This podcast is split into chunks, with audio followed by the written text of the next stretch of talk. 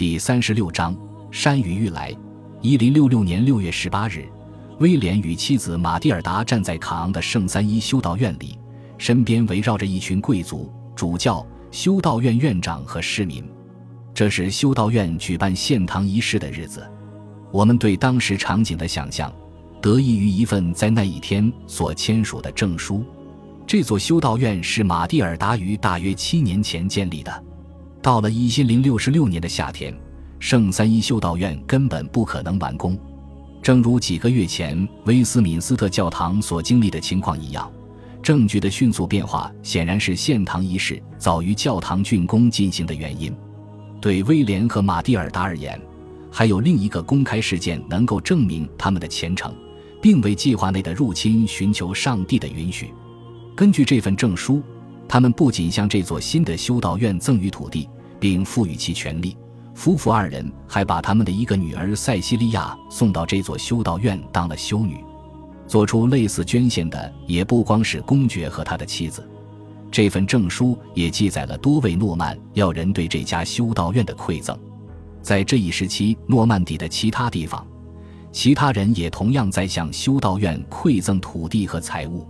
从某种意义上说，他们在为一处激发的战争做精神上的准备，例如，一份证书表明，一个名叫罗歇·菲茨·图罗尔德的人曾向鲁昂的圣三一修道院捐赠土地。这份证书还提到，他即将和威廉伯爵一起出海作战。同年夏天，威廉自己也向位于费康的公国修道院发放证书，向这里的僧侣们保证，如果上帝让他打败英格兰。这里的僧侣就可以拥有苏塞克斯斯泰宁地区的土地。既然他们已经做了精神上的准备，这也就意味着，到了六月中旬，诺曼人已经基本准备好实施入侵计划了。早在数月前，人们已经开始组建横渡海峡的舰队。此时，这一工作一定已经接近尾声了。那些买来的、借来的或是新建的船只，此时已经在迪沃河口的滨海迪沃集结待命。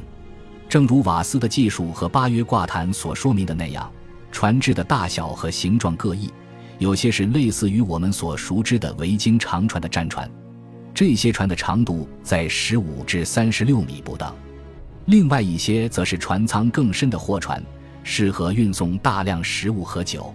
人们也可以给他们配上马厩，以运送战马。十一世纪末。沉没于丹麦斯库勒莱乌的船是现存船只中与这类船最为接近的。这批船是于二十世纪六十年代被打捞上来的，现藏于罗斯基勒的维京海盗船博物馆。瓦斯还记录了一些更小的船和快艇，它们被用来运送士兵、马具或其他装备。至于这一成分混杂的舰队到底有多大规模，这一问题一直让人捉摸不透。船籍部无疑是我们最可靠的参考。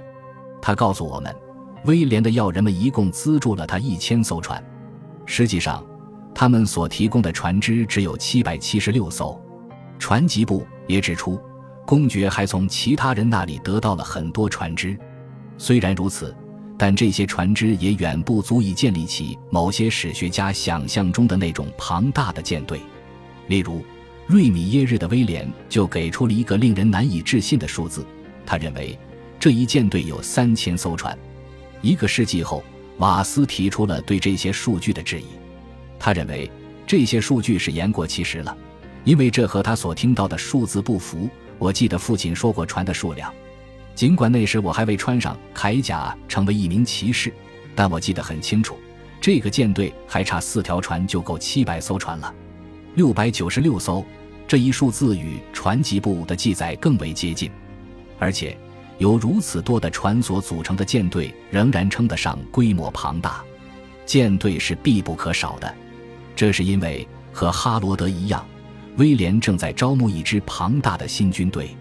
船籍部显示，除去愿意捐助船之外，诺曼要人们还同意派出一定数量的骑士以支援这场战争。但遗憾的是，在这一文献中。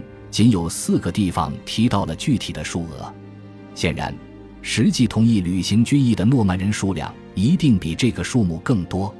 他们或者是出于对公爵的现有义务，或者为了换取新的收益。更重要的是，愿意追随威廉的不仅是诺曼人，很多的外国骑士蜂拥而至。普瓦捷的威廉说道：“他们都知道，公爵是出了名的慷慨，但他们也都确信公爵的主张是正当的。当然，慷慨一词是对威廉正在招募佣兵的一种委婉的描述。正如奥德里克·维塔利斯所言，那些渴望战争的人正喘着气，想要获得来自英格兰的战利品。他们从法兰克王国各地，甚至可能是更遥远的地方赶来。”这两位史家所提及的这些人中有来自法兰西、布列塔尼、曼恩、阿基坦、普瓦图、勃艮第的骑士，还有来自阿尔卑斯山以北的民族的战士。唉，我们无法确定威廉最终到底招募了多少人马。在估算人数的这一点上，中世纪的史学家们是出了名的误人不浅。例如，普瓦捷的威廉就曾告诉我们。军队总人数为五万人，在几页之后，他又把这一数字增加到六万人。奥德里克·维塔利斯则认为威廉手下有五万名骑兵，另有大量步兵，他可能是超了普瓦捷的技术。其他编年史家则把总数写得更多，至少有两人将这一数字记载为十五万人。中世纪史上从未出现过如此庞大的军队。根据花名册。中世纪英格兰军队的人数峰值出现在爱德华一世时期，这一最为庞大的军队有三万名左右的士兵。毫无疑问，如果英格兰国王在人口众多、经济繁荣的十三世纪也只能召集到这么多的人的话，那么十一世纪的诺曼底公爵所能召集到的人数便可能很难与之相比，更不用说超过他。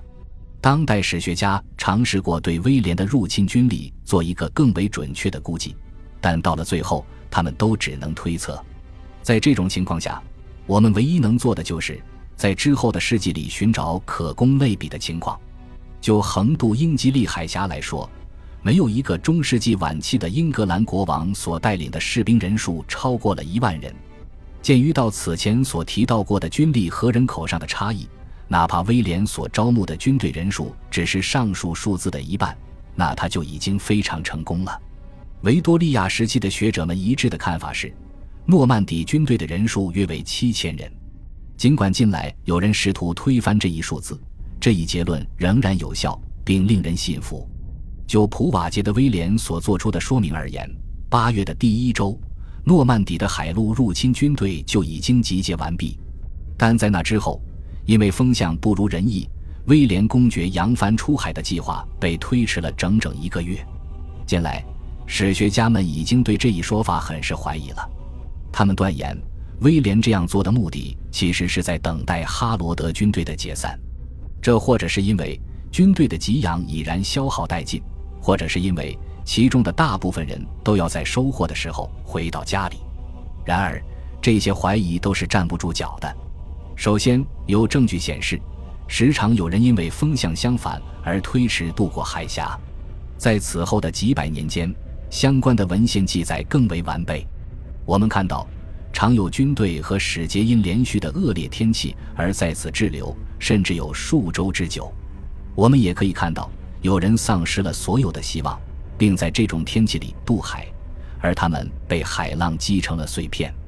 有丰富航海知识的专家则倾向于认为，如果这一年八月的风向合适的话，威廉不会愚蠢到不抓住这一良机。更切中要害的是，双方都存在给养的问题。等哈罗德的军队陷入困境并自行解散固然好，但如果要让这个计划真正奏效，威廉就要做到在同样长的一段时间内为他那支同样庞大的军队提供充足的给养。并保证纪律的严明，这绝非一般人所能办到的事。数年前，一位名叫伯纳德·巴赫拉赫的美国学者撰写了一篇文章，文中他探讨了如果要让诺曼底的亲英部队在滨海迪沃驻扎一个月时间的话，需要怎样的后勤储备。根据一些可信度不高的证据，他认为这支军队有1.4万人。但即便我们把他的统计数据减半，其结果仍旧是引人注目的。假设士兵只吃谷物为生，那么全军一天就需要约十四吨谷物。与此同时，为了喂养大约两千匹马，还需要另外十四吨谷物。战士及其坐骑每日还需要大约三万加仑的饮用水。除此之外，马匹每日还需要四至五吨的垫草。由此可以得出结论：一个月的总需求是极其巨大的。军队需要不可计数的食物和水，而所有的这些给养都要被运往营地。人们或者通过敌沃和船运这些物品，或者借助马车，通过凹凸不平的道路将其运到营地。当然。同样需要考虑的还有卫生问题，如此多的人马将会排出粪山尿河。最后一点，这些人马当然也需要遮风避雨的地方。人需要帐篷，马则需要马房。需要再次强调的是，这只是满足了人在一个月内能活下去的最低要求。这一标准更像是在维持一个难民营，而不是在维系一支志愿军。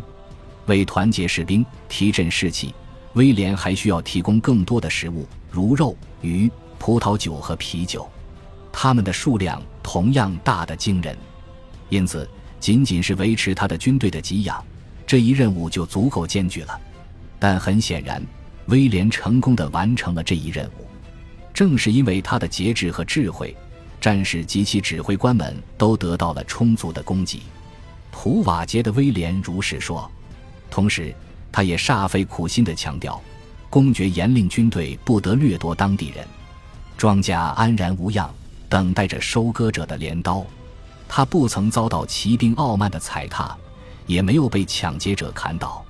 即便一个人弱不禁风或者手无寸铁，也可以骑上马，随处放声歌唱。在看到骑兵队伍的时候，他们不必吓得发抖，像往常一样。普瓦捷的这一描述难免有粉饰之嫌，但总的来看，他的这一说法还是真实的。当他们还留在诺曼底的时候，诺曼底的士兵不能靠劫掠这里的人民过活，因此秩序和纪律必须得到维护。九月八日这一天，僵局终于被打破。此时，哈罗德被迫解散了军队。盎格鲁撒克逊编年史记载道。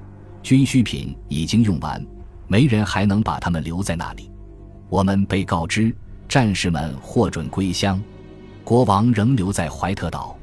在命令舰队返回伦敦之后，他自己也出发去往伦敦。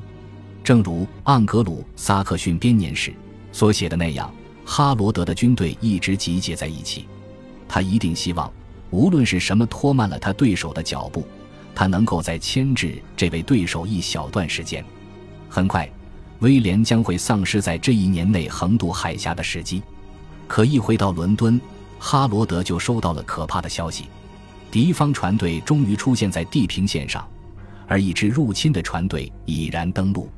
但是这一次，又不是哈罗德意料之中的敌人，来者是其谋求第二次机会的弟弟托斯蒂。只不过这一次。他还带来了一些维京人。感谢您的收听，喜欢别忘了订阅加关注，主页有更多精彩内容。